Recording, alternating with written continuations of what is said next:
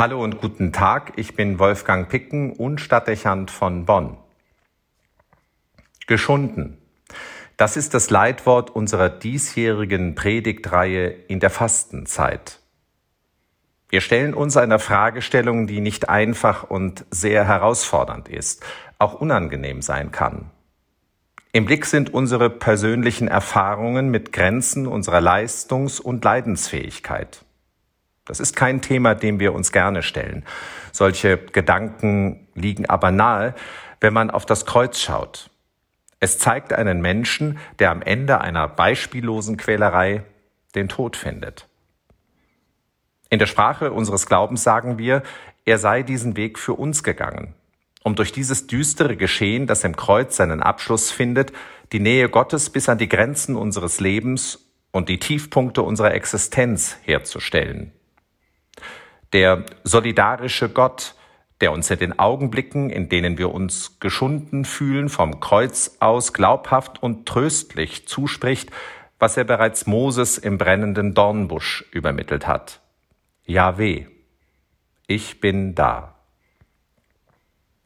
Nähe und Verständnis hinein in die Erfahrungen, die uns alles abverlangen und mit Zumutungen konfrontieren, die sich kaum aushalten lassen die glaubhafte Präsenz Gottes, die unser Schicksal teilt und uns vor Verzweiflung bewahren will, wenn wir uns geschunden fühlen. Das Leid am Kreuz kennt viele Gründe, wie auch alles das, was unser Leben zuweilen schwer erscheinen lässt. Maßgeblich ist, dass es Menschen sind, die Jesus systematisch vor sich hertreiben und ihm keine Chance lassen, dem vorgefertigten Urteil zu entkommen. Die Leidensgeschichte liest sich wie ein Konzentrat menschlicher Niedertracht und Gemeinheit. Fast meint man, die Beteiligten ließen nichts aus, was einen anderen beschweren kann und ihn in der Summe hervorberechenbar an die Grenzen des Erträglichen führen muss. Am Ende wird, wenn man das Kreuz näher betrachtet, kein anderes Urteil übrig bleiben, als dass er an menschlicher Bosheit zugrunde gegangen ist.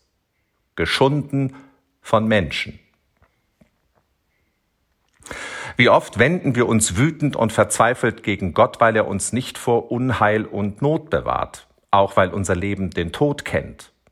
Wir machen ihn gerne verantwortlich, weil er zulässt, was uns quält und belastet. Wir stellen dann die berühmte Frage nach dem Warum. Sie begegnet mir immer wieder, weil das priesterliche Leben mich so oft in Situationen führt, in denen Menschen in Notlagen getrieben sind. Ich staune oft, in welch vielfältigen Ausformungen und Variationen das Leben für Menschen Not und Schwere bereithält. Manchmal denke ich mir, mit der Zunahme von Lebensjahren müsste es mir vertrauter werden, aber ich bin immer wieder aufs Neue überrascht. Die Not hat unendlich viele Gesichter. Warum? Eine Frage im Übrigen, die auch mir immer wieder auf der Seele liegt und unter den Nägeln brennt. Aber Wer hat aus dem Holz das Kreuz geformt? Wer die Dornenkrone auf den Kopf geschlagen? Wer die Nägel in die Hand getrieben?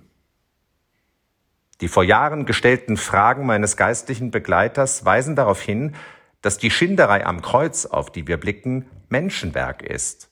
Er ist geschunden von Menschen. Diese bittere Erkenntnis lässt uns in einem Kirchenlied singen, was du, Herr, hast erduldet, ist alles meine Last. Ich, ich hab es verschuldet, was du getragen hast. Die Frage nach dem Warum, die wir schnell an Gott stellen, müssten wir oft zuerst an den Menschen richten. Warum tust du das? Warum lässt du dich von Hass und bösen Absichten, von Neid und Gier treiben? Warum rührt dich nicht, was du verursachst? Warum siehst du nicht, dass du den anderen in die Krise treibst, schindest, quälst? Wenn wir diesen Gedanken zulassen, dann sind wir schnell und unweigerlich bei den eigenen Erfahrungen, die wir mit Menschen sammeln mussten. Viele Begebenheiten des Lebens und nicht wenige Etappen unserer Biografie sind gefüllt von Beispielen dafür, wie Menschen Menschen schinden, wie andere Menschen uns das Leben schwer machen, Keine Frage, wir bieten oft Anlass für Widerstand und Reaktion, fraglos auch, dass wir selbst Fehler machen und Verletzungen von uns ausgehen. Aber die Aggression, der man zuweilen ausgesetzt ist, kann üble Züge annehmen und heftig eskalieren. Wenn du den falschen Menschen in die Finger kommst, dann, und dieser Ausspruch ist bezeichnend, dann Gnade dir Gott. Die Fantasie und der Variantenreichtum des Bösen ist unerschöpflich. Ausgeschlossen ist deshalb oft vorher zu ahnen und sich auf das einzustellen, was sich andere einfallen lassen.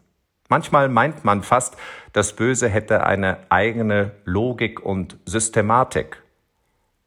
Erstaunlich auch, wie es gelingt, andere Menschen, oft auch Unbeteiligte, dafür zu vereinnahmen.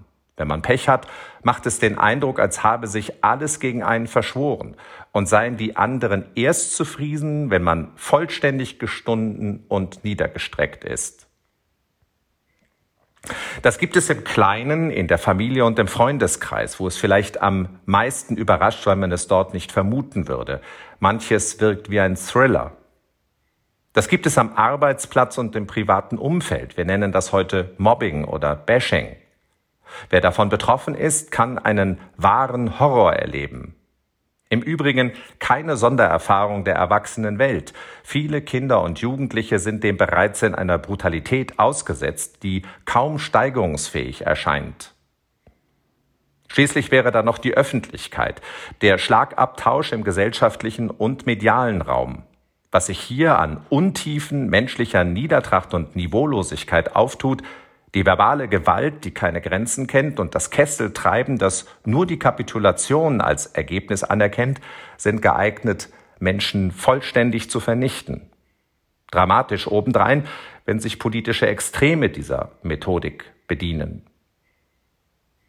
Wir leben in Deutschland im äußeren Frieden und in gesicherter Rechtsstaatlichkeit, aber unter uns geht es nicht selten zu wie im wilden Westen.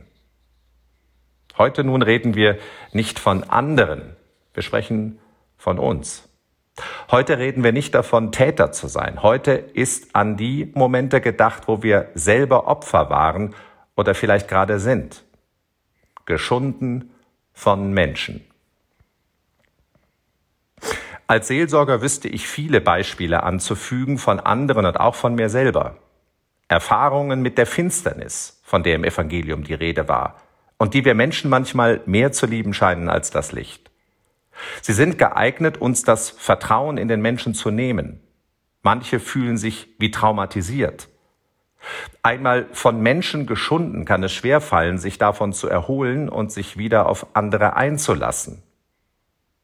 Es gibt ernstzunehmende Wissenschaftler, die behaupten, dass das zunehmende Phänomen von Single-Dasein und Einsamkeit nicht zuletzt darin seine Ursache findet in der Leid- und Verletzungsgeschichte, die viele Menschen mit Menschen haben. Geschunden sein von Menschen. Diese Erfahrung verbindet uns alle. Wenn wir uns ehrlich machen vor Gott und uns so unter dem Kreuz einfinden, heißt das für mich, in der Verlassenheit und Not nicht einsam zu bleiben. Ich bin da und fühle mit dir. Es heißt auch zu hören, darauf verwies mein geistlicher Begleiter gerne, wie der Gekreuzigte spricht, Herr, rechne ihnen diese Sünde nicht an. Das kann helfen, nicht bitter zu werden und die Liebe nicht aufzugeben. Dann heißt es schließlich zu ahnen, dass die Schinderei irgendwann enden und sich verwandeln wird. Mir ermöglicht es dann aufzustehen und mich meinem Leben weiterzustellen. Wolfgang Picken für den Podcast Spitzen aus Kirche und Politik.